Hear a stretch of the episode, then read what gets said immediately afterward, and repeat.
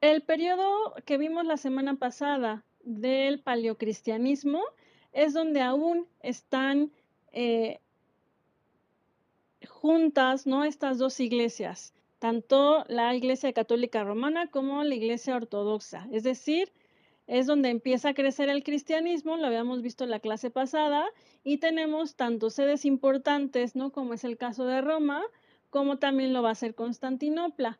Pero bueno, ahora estamos viendo qué es lo que pasa cuando se da esta división, y en el caso de Occidente vamos a tener el periodo eh, de arte románico. Atención de no confundirnos con el arte romano, en Occidente, lo que sucede después del paleocristianismo es el arte románico. Y bueno, aquí les puse aproximadamente en el año 1000, así es como está constituido Occidente. Recuerden que ya han venido las tribus bárbaras y han fragmentado todo el imperio romano y Occidente. Este ya no existe para esta época. Los musulmanes también invaden parte de este territorio y es lo que pueden ver aquí en la península ibérica, como el califato de Córdoba. Y pueden ver cómo ha quedado ¿no? con eh, diferentes tanto reinos como ducados, como estados, fragmentada esta parte de Occidente. Y bueno, ¿qué pasa? En este lado, pues vamos a tener una sociedad feudal que va a perdurar por tanto como en la alta edad media como en la baja edad media. Entonces, en la cúspide tendríamos al rey o al señor feudal, debajo de este a los nobles como duques, marqueses, condes, los mismos caballeros que están buscando, ¿no? Tener más territorio, porque entre más tierras para aquella época, pues eso simbolizaba más riqueza, ¿no? La tierra era eh, cómo se medía también la riqueza, dependiendo de cuánta tierra tenías. Y al misma, a la misma par que los nobles, el clero, ¿no? con también su división jerárquica, obispos, abades, monjas, frailes y las diferentes órdenes de las que hemos estado hablando en clases pasadas.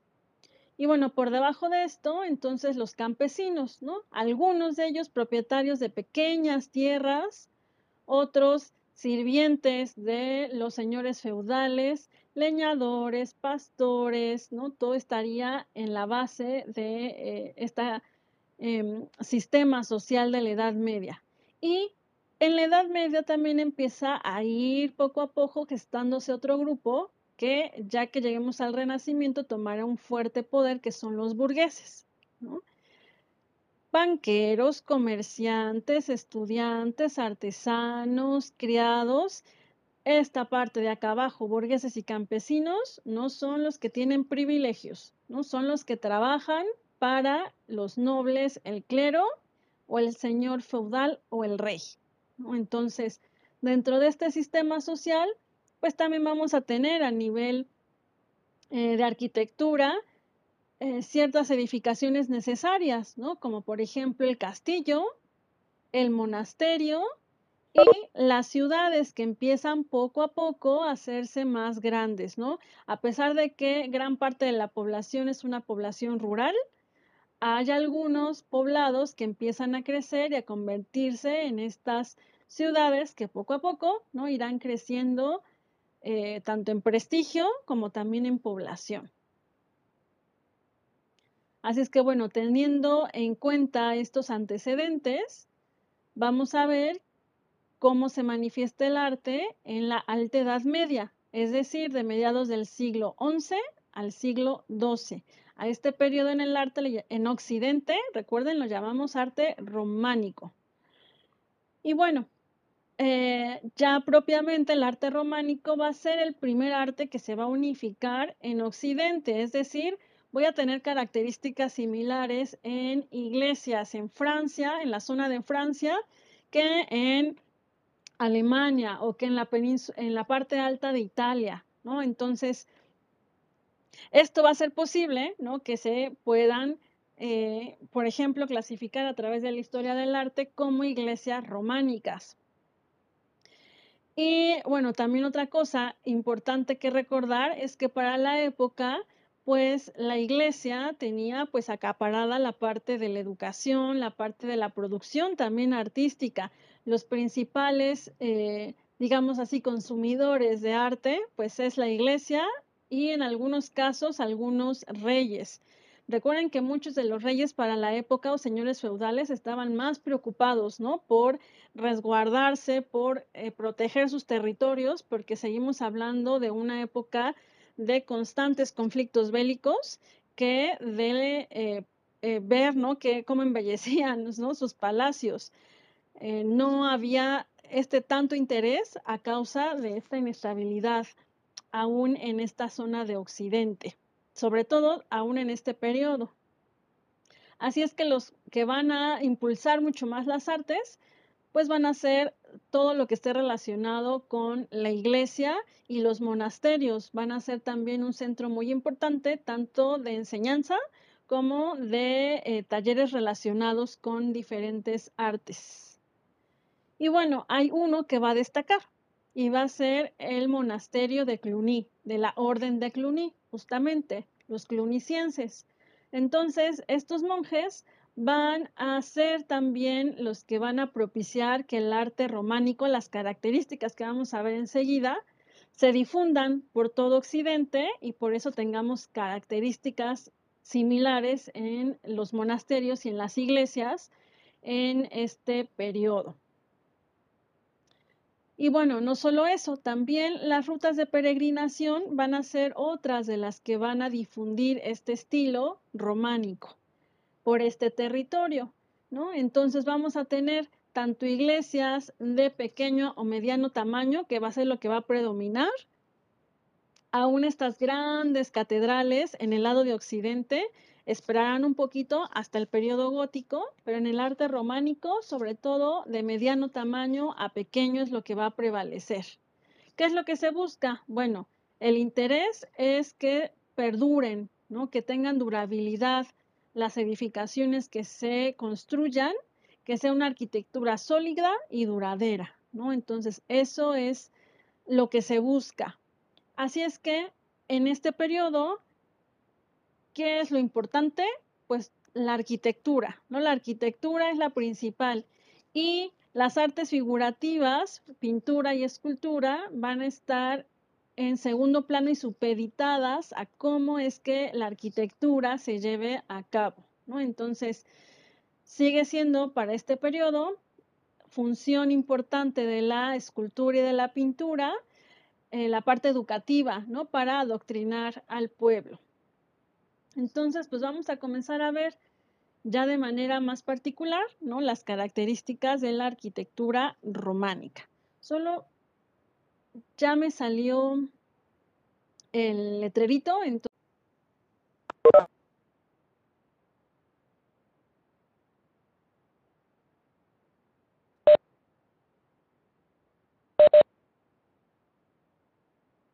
Muy bien, entonces vamos a comenzar con la arquitectura románica. Recuerden, estas eh, viñetas que les voy a poner ahorita son las características similares en toda la parte de Occidente y dependiendo ya también de la región o países que van a tomar ¿no? ciertas características particulares, pero estas en general, por ejemplo, el muro, el arco y la cubierta, van a ser elementos ¿no? que eh, van a estar presentes en varias regiones en Occidente. Así es que eh, otro tema también que van a tener como característica general es que se van a crear iglesias, catedrales y monasterios en toda esta zona. Vamos a ver también algunos elementos importantes ya a nivel de términos técnicos que quiero que también olviden porque los vamos también a estar utilizando por algunos periodos, ¿no? Y estos tienen que ver con la bóveda de cañón. Ya la habíamos visto un poco cuando vimos el Imperio Bizantino y en Occidente también va a ser utilizada la bóveda de cañón. Recuerden que es juntar varios arcos y entonces nos daría el número 12, ¿no? Esta es la bóveda de cañón. Otro que no quiero que olviden es arcos fajones. Esto que está acá, como un adorno, pero que también sirve para dar soporte, son los arcos fajones.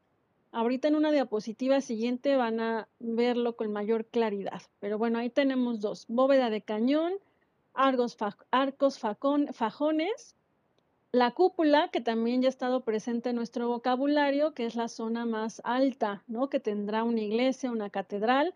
A veces habrá algunas con una, dos, tres cúpulas, o como lo vimos también, ¿no? En, el ejemplo de Oriente, con hasta diez cúpulas o más.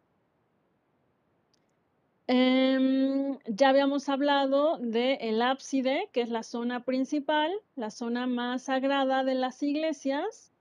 Y también recuerden que, bueno, vamos a tener en la arquitectura románica muros muy macizos y continuos. Esto también es algo que tenemos que hacer referencia. Para poder mantener el peso y la durabilidad que se pretendía, pues se ocupa piedra, ¿no? Sobre todo en su construcción. Y pues esto Em, tiene sus desventajas de que no puede haber tantas ventanas, ¿no? Porque no hay para el momento también eh, el diseño como para que se pueda sostener, ¿no? Estos grandes muros, si hay muchas eh, ventanas, ¿no? Implicaría abrir huecos y para la época aún no se ha logrado cómo solucionar esto, Entonces, muros macizos y continuos,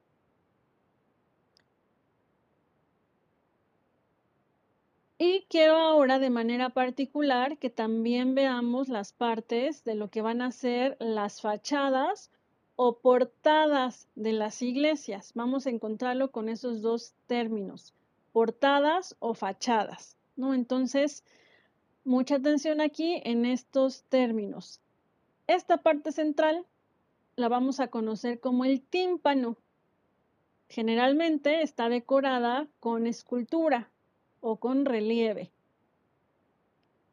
Debajo del tímpano tendremos el dintel, por donde reposa o en donde reposa la parte del eh, parte luz y el tímpano. Entonces, este es el dintel, también decorado con escultura o relieves. Estos arcos que se van a formar sobre el tímpano los vamos a conocer como arquivoltas en este caso tendríamos tres arquivoltas. A veces las vamos a ver esculpidas de manera sencilla y otras veces muy decoradas con escultura. En la parte central, el mainelo parte luz. Y a los costados, las jambas o piernas o columnas, que justamente aquí es en donde estarían las puertas, ¿no? Ya propiamente para entrar a la iglesia. Entonces también no pierdan de vista estos nombres porque los vamos a estar utilizando frecuentemente. Muy bien, ahora otra cosa también importante dentro de las portadas es que vamos a tener elementos iconográficos muy importantes. Ahorita se los menciono y en un momento les explico eh, cada uno de estos. En el centro, generalmente Cristo Pantocrator. Ese ya tienen referencia a qué me refiero. Y el Cristo Pantocrator va a estar rodeado por el tetramorfos, ¿no? Que el nombre ya nos está diciendo que vamos a tener cuatro elementos. Ahorita les menciono cuáles serán esos cuatro elementos que van a componer el tetramorfos. Y bien, ahora vamos a ver cómo en la parte de la arquitectura, pues eh, va a ser más compleja cada vez la planta de las iglesias. Recuerden que habíamos visto en la clase pasada que eh, se ocupa la planta basilical, ¿no?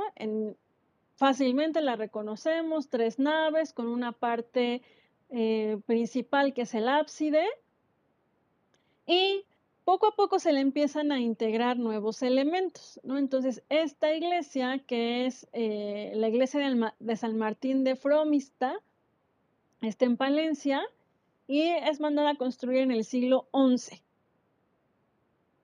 tenemos tres naves, pero fíjense aquí ya tres ábsides, uno principal, dos secundarios. Y esta zona central la vamos a conocer como crucero. esto donde está aquí este círculo se representa la cúpula, ¿no? Siempre que vean este circulito en una planta está representando la cúpula y lo llamamos también crucero, porque aquí incide la nave central con el transepto, que va a ser otra palabra clave para poner en nuestro vocabulario. También estos círculos de acá van a representar las torres, ¿no? Entonces, observen, aquí tenemos las torres, acá está la cúpula, la zona más alta, y bueno, no alcanzamos a ver aquí los ábsides que estarían en esta parte trasera.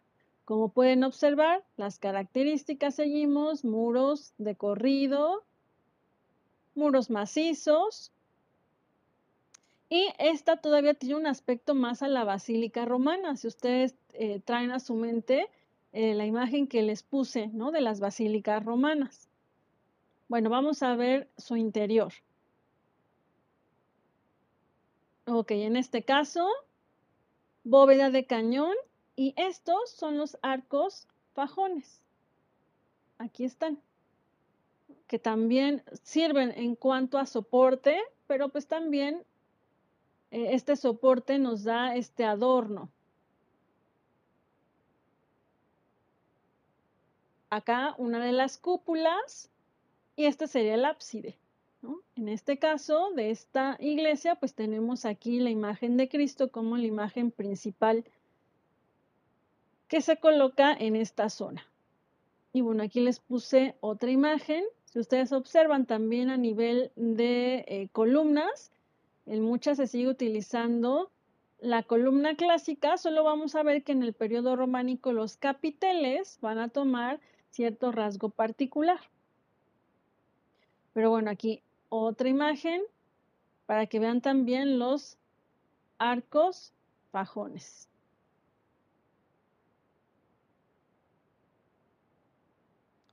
Y bueno, como les comentaba, nuestras plantas se van a ir complicando, así es que vamos a poner otros elementos a estos que ya habíamos comentado.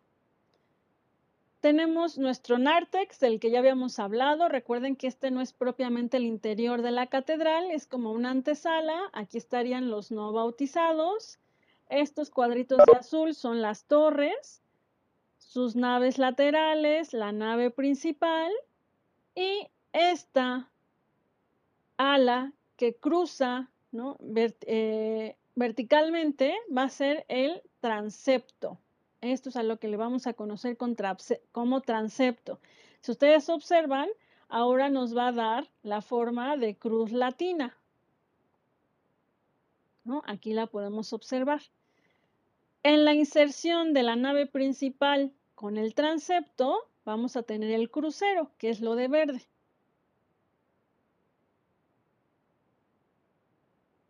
Vamos a tener otro elemento importante que va a ser el deambulatorio o girola. Y en este caso tenemos el ábside que está como en color eh, crema o rosa muy tenue. Y vamos a tener también capillas radiales en donde se van a colocar diferentes reliquias, ¿no? Entonces, este es un ejemplo y ahora vean cómo también se va complejizando más. Aquí tenemos ahora la planta de la Catedral de Santiago de Compostela. En esta zona, el crucero, transepto, nave principal, deambulatorio. Bueno, vamos a comentar un poco qué es lo que pasa para la época, ¿no? Tenemos justo una planta de cruz latina y en esta parte, estos semicírculos, pues son justamente estas capillas radiales o absidiolas. Fíjense cuántas empiezan a aumentarse. El principal, pues sigue siendo este, que es la parte del ábside, ¿no? Este es el principal. Pero bueno, en estos puntos es en donde se colocaban generalmente las reliquias. ¿Qué pasaba? Bueno, para la época había estas eh, creencias de que eh, partes de la cruz de Cristo, los clavos con los que había sido crucificado Cristo, parte de la túnica de Cristo o también objetos de algunos mártires o santos ah, habían sido preservados, ¿no? Entonces, eh, estos objetos eran símbolo de veneración y también se les designaba un poder milagroso, ¿no? Así es que estos eran resguardados por la cristiandad y si ustedes recuerdan en esta parte de la historia, las cruzadas también estuvieron enfocadas a recuperar reliquias que habían quedado en el lado de Oriente y querían ser llevadas al lado de Occidente, exacto, del sur. Entonces, sí, lo que se creía que eran, por ejemplo, dedos, ¿no? Como bien aquí ya nos comenta del sur, dedos de santos. Entonces, eh, estas cruzadas, aparte de decir vamos a recuperar Tierra Santa, ¿no? De los eh, califatos, ¿no? Porque son los que habían tomado Jerusalén para la época. Bueno, también era recuperar ciertas reliquias, como por ejemplo la corona de espinas de Cristo, que fue una de las reliquias que a través de las cruzadas se recuperaron y se llevaron a Francia. Entonces, bueno, esto es lo que está pasando en esta época. Así es que conforme iba creciendo también la población cristiana, ¿no? Era necesario hacer edificaciones más grandes y bueno, no todas las iglesias eran, tenían reliquias, solo algunas poseían estas, eh, pues veneradas, ¿no? Objetos. Así es que este fue el caso de la Catedral de Santiago de Compostela, que era una iglesia muy importante para la época. Entonces, ¿qué pasaba? Si yo tenía en mi iglesia una reliquia, ¿no? En alguna de estas capillitas, pero también había misa, ¿cómo hacerle para que los peregrinos que llegaban a esta iglesia no interrumpieran, ¿no? Las festividades. Bueno, para esto se crea el deambulatorio o la girola. Entonces, los peregrinos llegarían por una de las salas, aquí se estaría efectuando la misa o cualquier servicio litúrgico. Los peregrinos pasan, ¿no? Por acá atrás, observan las reliquias y pueden dar la vuelta, ¿no? Entonces, es la manera en cómo se soluciona, ¿no? Esta afluencia de personas en las iglesias más importantes con la creación del deambulatorio o girola. Entonces vamos a observar una vista aérea de la Catedral de Santiago de Compostela. Esta manda a edificarse en el siglo XII y aunque tiene diferentes eh, periodos de construcción, ¿no? en su gran mayoría es eh, de estilo románico, ¿no? la Catedral de Santiago de Compostela. Es considerada una iglesia de peregrinación, ya que pues ahí se consideraba que estaban los restos de Santiago Apóstol, de allí su nombre. Entonces, eh, con esta vista que tenemos aérea, podemos observar fácilmente la planta de cruz, sus dos torres que estarían acá enfrente. Esta sería la fachada principal. Esta zona de acá atrás, aquí estaría el ábside, aquí la girola. Y bueno, por acá debajo podríamos ver las diferentes capillitas o absidiolas en donde estarían también otras reliquias. Y aquí en la zona central el crucero con su cúpula. Muy bien, entonces, las peregrinaciones fueron muy importantes y fue parte de la vida social de la época, ¿no?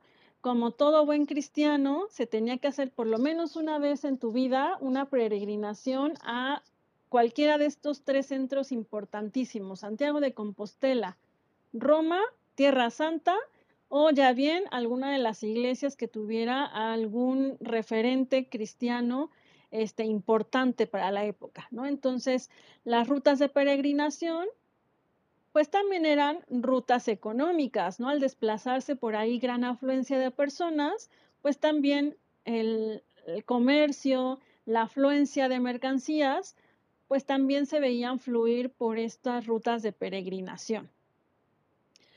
Entonces, em, les quiero mostrar esta imagen que me gusta, no me gusta cómo es ilustrada, es justamente el camino de Santiago de Compostela y pues nos va narrando cuáles son las ciudades por las que vas a ir pasando, los poblados, para llegar a finalmente a esta iglesia. Entonces, por ejemplo, se tendría que pasar por Pamplona, por Burgos, por León, que también tenía otra catedral muy importante, y finalmente a Compostela, ¿no? Que estamos hablando de la punta em, noreste de la península itálica, eh, perdón, ibérica.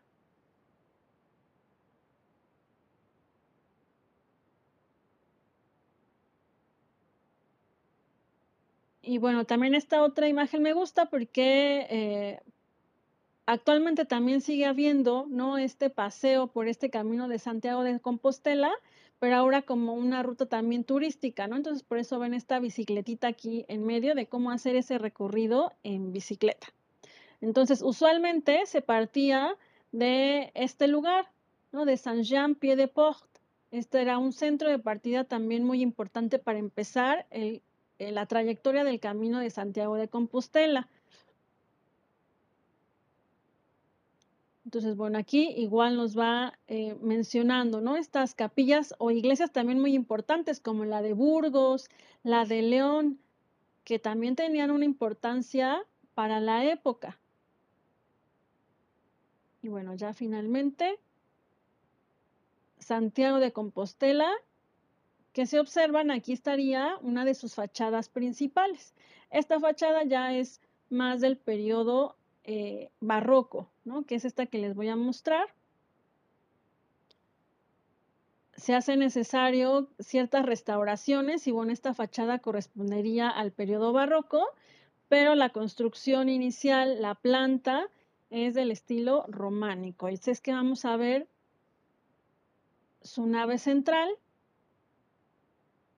Igual observen la bóveda de cañón, los arcos fajones.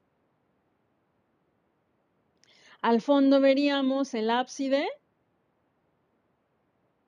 Y aquí a los costados pues estarían las naves laterales, ¿no? Como pueden ver, esto que habíamos observado del lado también de oriente con estos arcos de medio punto para abrir el espacio también lo vamos a ver aquí en Occidente.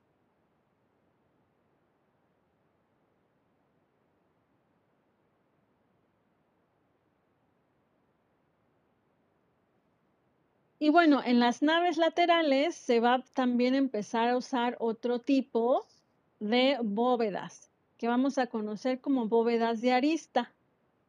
Entonces observen aquí, inciden los arcos y nos dan esta forma en este tipo de bóveda.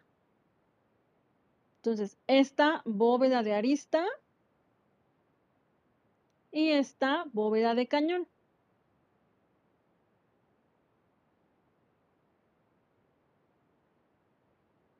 Y estas son imágenes, ¿no? También de la parte superior. La iglesia eh, de Santiago de Compostela tiene un triforio o galería alta, que sería esta zona de acá, que se piensa que originalmente nos sirvió para albergar a los peregrinos. Entonces, bueno, ahí tendríamos algunos elementos de la parte de la arquitectura en relación a la, las iglesias. Y bueno, ahora vamos a hablar acerca de los monasterios, que va a ser otra de las edificaciones importantes de la época. Bueno, si bien ya vimos que la iglesia ocupa un importante, un importante lugar a nivel eh, social y también político, porque va a tener mucha influencia también a nivel político, entonces pues se necesitan espacios propicios para todas las actividades que se llevan a cabo ahí, ¿no? Entonces tenemos desde bibliotecas, eh, los mismos monasterios se abastecían de sus propios alimentos, así es que tenían una tierra vasta, ¿no? Que cultivaban. La sala capitular, ¿no? En donde se llevaban a cabo las disertaciones, las discusiones, ¿no? Eh, se llevaban a cabo en las salas capitulares, el claustro, ¿no? Que es este patio que a sus costados tiene justamente unos eh, patios cubiertos por donde usualmente pasean los monjes y que seguramente esta palabra de claustro ya les hace referencia, por ejemplo, a nuestro país, en la capital, acá en la Ciudad de México, el, el claustro de Sor Juana, Entonces está haciendo referencia a este patio que tiene estos corredores techados. La iglesia principal del claustro, el refectorio o el comedor, la enfermería, la hospedería, porque también si pasaban por ahí peregrinos, dormían por, alguna, eh, por algún tiempo en lo que se recuperaban y seguían su camino, y bueno, las bodegas y los dormitorios, ¿no? Entonces, todo esto era parte de un monasterio. Y como les comento, uno de los monasterios más importantes de la época fue el de Cluny, Desafortunadamente el monasterio de Cluny, cuando vino la Revolución Francesa, eh, pues no sobrevivió gran parte de este, ¿no? Entonces nos quedan algunos testimonios a través de pinturas o litografías, y bueno, aquí les voy a mostrar una, en donde está la iglesia principal del monasterio de Cluny. es a partir de este monasterio que empieza a darse como la tendencia, ¿no? En cuanto a la arquitectura y la arquitectura del arte románico, ¿no? Es, va a ser una orden muy importante que eh, va a ser también uso de las artes eh, tanto para la parte de la educación como también para demostrar su poderío y eh, firmeza ¿no? que tenía esta orden, la orden de los clunicienses. Y bueno, aquí les puse una imagen de la planta de la iglesia principal de Cluny. Como pueden observar, vamos a ver que eh, va a estar en varias fases, ¿no? Porque esta siguió teniendo modificaciones con los siglos. Entonces, em, empieza la Catedral de Cluny a construirse en el siglo X, ¿no? Y finalmente el pórtico es terminado en el 1113. Entonces, como pueden observar, acá tenemos la nave central, las naves laterales se van ensanchando y aquí que tenemos dos transeptos, observen, uno, dos y por lo tanto voy a tener dos cúpulas, dos zonas altas en este monasterio perdón, y en esta iglesia en particular, ¿no? Porque aquí es propiamente la planta de la iglesia. Mi ábside y mis diferentes absidiolos o capillas. Entonces, em, pues esta, de esta eh, iglesia han quedado algunos restos, ¿no? Que nos hablan acerca de la majestuosidad que tuvo esta construcción y bueno, aquí podemos ver algunos ejemplos. Entonces, como ven, tenemos bóveda de arista. Observan, se logra un poquito una mayor altura y apertura.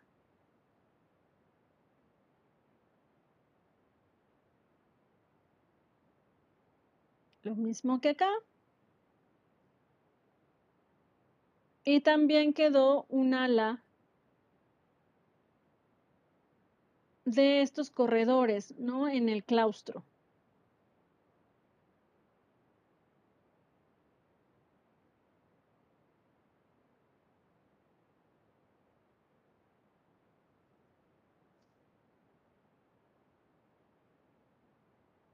Muy bien. Bueno, esto es en relación a la arquitectura. Ahora nos vamos a mover a la escultura y a la pintura.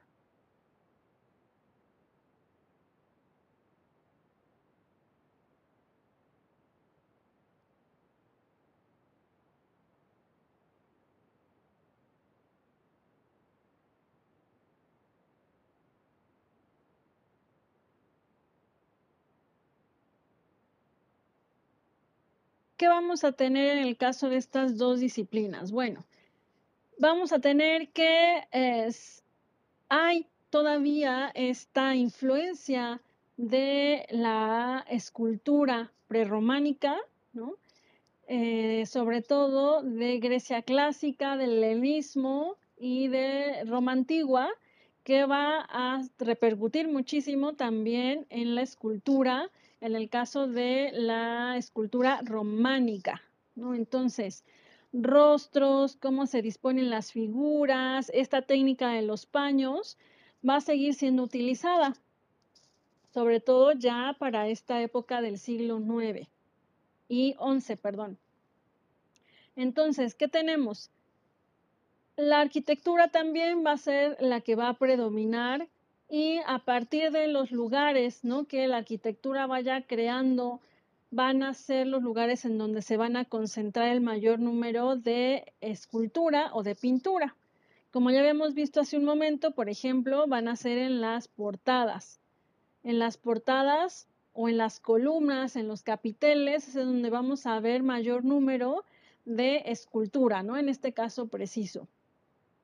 Y en cuanto a los temas iconográficos, pues sobre todo van a estar inspirados en textos bíblicos, en los evangelios apócrifos, en el bestiario, que esto va a ser algo muy importante para la escultura románica. ¿Qué es el, el bestiario? Bueno, pues son animales que van a personificar los vicios o virtudes del hombre.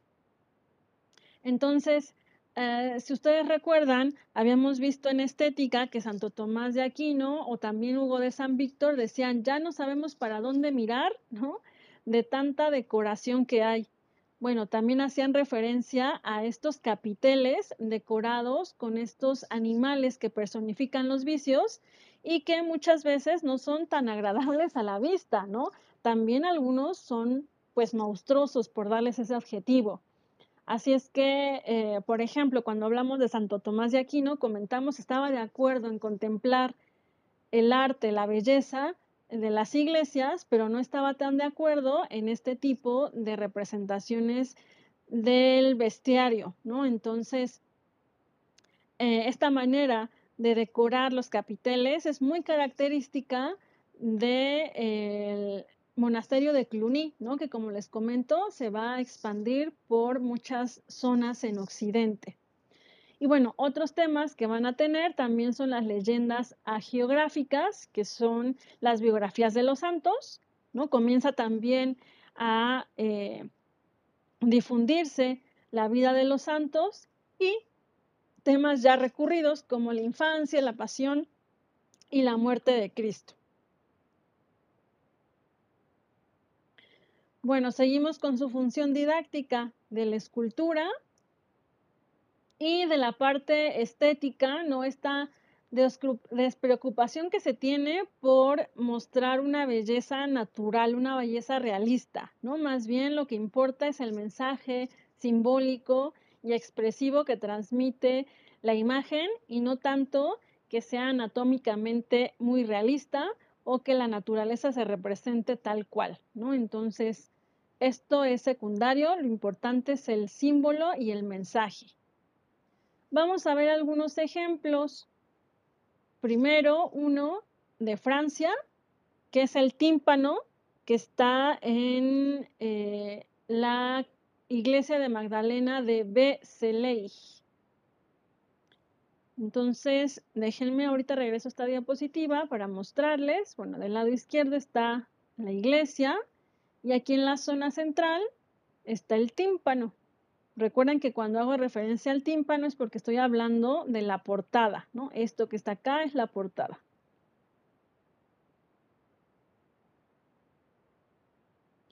Bueno, ¿qué tenemos aquí? Igual, en la zona central, Cristo Pantocrator, reconocemos ya el nimbo crucífero.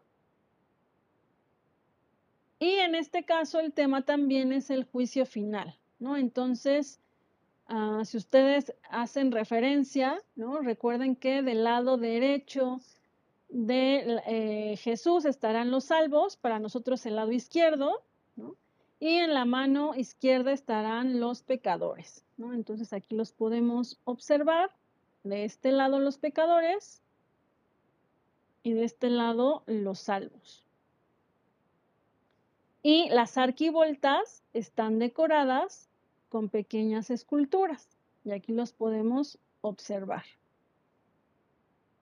Y usualmente también en el dintel vamos a tener otras escenas de la vida de Cristo, como cuando es llevado a la cruz.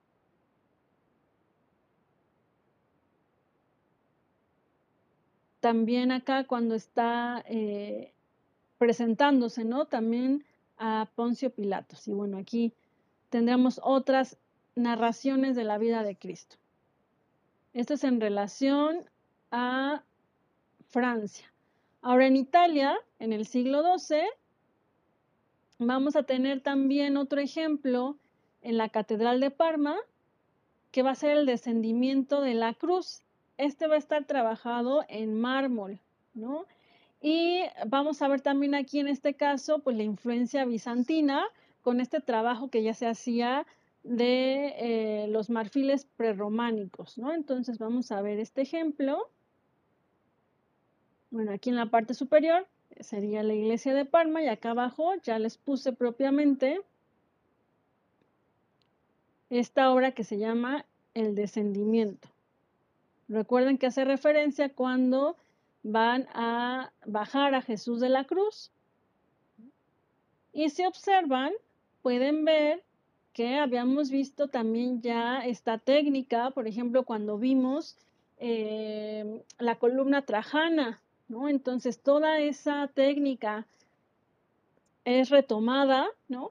Y puesta ahora en manos de, eh, del mensaje, ¿no? Del cristianismo. Entonces, bueno, aquí está cuando se están echando suertes para ver quién se queda con la ropa de Jesús.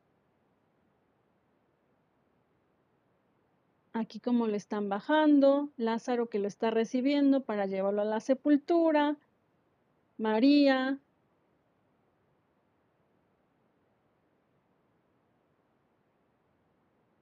Y bueno, si observan, como vimos al inicio de, la, de esta sección, sigue estando presente esta técnica de los paños. Sin interés ¿no? por las partes importantes que nos dan un mensaje en cuanto al cuerpo ¿no? de Jesús, pero se observa no hay un cuerpo idealizado.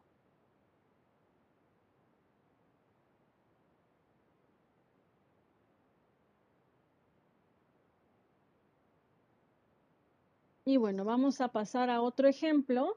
Aquí vamos a ver la portada de platerías. Esta es otra portada de Santiago de Compostela. Esta sí corresponde a la Edad Media, ¿no? Entonces, en este caso tendríamos dos entradas y entonces vamos a tener dos tímpanos con sus arquivoltas, ¿no? El parteluz en la zona central, las jambas a los costados. Bueno, vamos a ver estos dos tímpanos. Bueno, aquí tendríamos uno y les tomé otra imagen para verlos más cerca. Bueno, en este caso el tema principal, cuando Jesús es llevado para llevar la cruz, cuando están ahí los apóstoles, pues viendo qué es lo que va a pasar, ¿no? Tras la captura de Cristo. Y por el otro lado vamos a ver otro ejemplo de este bestiario que les comentaba, ¿no? Aquí tenemos estos eh, como unos changos alados, unos monos alados representando los vicios justo del hombre y generalmente cuando se representaba los vicios se representaban también los cuerpos desnudos. Miren, por ejemplo, aquí este cerdito, todo este lado representando el vicio y de este lado, bueno, a Jesús, ¿no? Como el que va a reparar el pecado.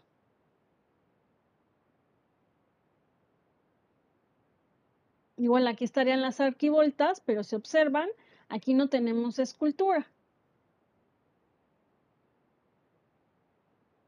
Y bueno, vamos a ver otro ejemplo. Este es el pórtico de la gloria del maestro Mateo, ¿no? También de Santiago de Compostela. Y aquí me voy a detener porque vamos entonces a eh, explicar qué es esto del tetramorfos, ¿no? Entonces, si ustedes observan, ya vimos en la parte central, Cristo, en su actitud de pantocrator, y a sus costados están estos personajes, cuatro, que es justamente lo que constituye el tetramorfos, ¿no? Entonces, el tetramorfos va a ser la representación de los cuatro evangelistas. Cada uno de los evangelistas va a ser representado por un animal o por un ángel. Entonces, estos animales no fueron tomados, digamos, al azar, ¿no?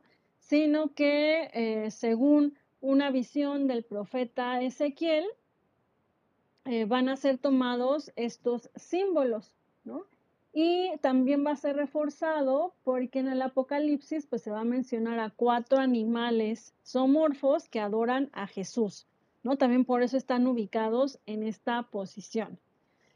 Para el siglo II, eh, San de León es el que va a comentar acerca de que estos elementos se van a tomar como referentes, ¿no? Ya para representar a los cuatro evangelistas. Y bueno, también esta posición es para representar que el Evangelio de Cristo se va a esparcir, ¿no? Por los cuatro vientos, por las cuatro partes del mundo. Entonces, eh, vamos a ver, ¿no? Cómo tenemos aquí en mi parte derecha, va a estar representado Mateo con un ángel, ¿no? Porque en sus eh, evangelios se narra justamente la genealogía de Jesús. Entonces lo vamos a ver como un ángel y con un papiro, con un libro, ¿no? En donde se va a representar la genealogía de Jesús. Después, Marcos se va a representar con un león. Y bueno, ¿por qué con un león? Porque Marcos va a ser el que va a describir la muerte y la resurrección de Jesucristo, ¿no? Y para la época se consideraba al león como un símbolo de la resurrección. Se creía que los leones dormían con los ojos abiertos, ¿no? Y entonces este simbolismo eh, se retoma para representar al evangelista Marcos. Después, a Lucas se representa con un toro, ¿no? Porque él nos habla acerca del sacrificio de Zacarías por Juan el Bautista. Y finalmente a Juan con un águila, ¿no? ya que el águila también para la época era considerada como un ave eh, pues muy importante. sí, también acuérdense que no les importaba tanto eh, cómo se representaban, ¿no? No era algo realista. Algunos animalitos tenemos que usar nuestra imaginación, ¿no? Para hacer referencia el león, ¿no? Por ejemplo. También en un momento les muestro una imagen de otro león que no parece tanto león, pero es el, animalito que se va tomando para representar en este caso del león a Marcos, ¿no? Y como les comentaba en el caso de Juan, el águila, que era considerada la reina de las aves, era la que volaba más alto y que no cerraba los ojos cuando miraba hacia el sol, pues se le va a dar como símbolo a Juan, ¿no? Este, bajo este concepto de que Juan era uno de los apóstoles predilectos de Jesús y que también había escrito uno de los libros más complicados que había sido el Apocalipsis, ¿no? Entonces, estos son los símbolos que se le dan a cada uno de estos evangelistas y esto es lo que le vamos a conocer como el tetramorfos. Anteriormente, se representaban solo con los animales o el ángel, ¿no? Entonces, cuando ustedes vean algún manuscrito o algún tímpano o algún relieve y vean solo al animal, eso era también usual, ¿no? Ya con el paso del tiempo se fue representando a la figura, ¿no? De, del evangelista junto con el animal. Y bueno, en la parte superior, en una de las arquivoltas, vamos a tener también la representación de los 24 ancianos del Apocalipsis que hacen sonar sus instrumentos. Y esto los vemos en esta parte de acá.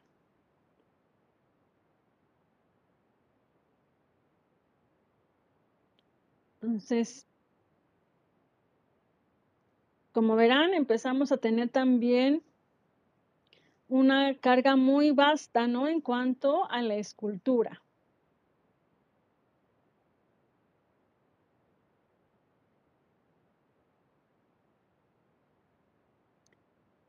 Y aquí podemos ver toda la zona de la portada.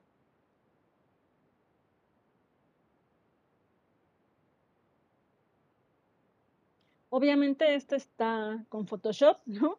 Para que resalte la portada. No es que esté solamente estos arcos, sino es una imagen para que podamos, pues ver, fíjense aquí cómo están las jambas, ¿no? También con esculturas que aquí generalmente se ponían a los apóstoles.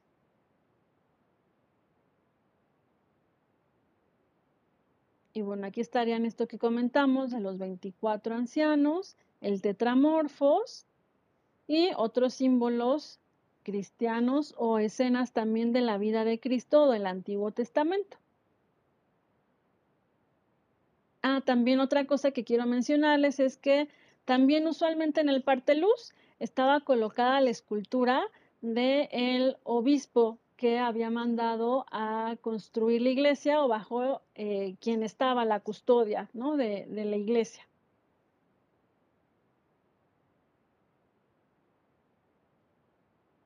Muy bien. Bueno, ahora vamos a ver lo relacionado con la pintura. En sus características generales tenemos los, los temas igual jerárquicos, como los hemos visto. En el ábside va a estar el pantocrátor y el tetramorfos. Y a veces el tetramorfos ya nada más lo vamos a ver como cuatro elementos, ¿no? Como cuatro escenas, no propiamente los evangelistas, sino cuatro escenas. Debajo del ábside van a haber bandas o frisos en donde se va a poner a la Virgen y a los apóstoles.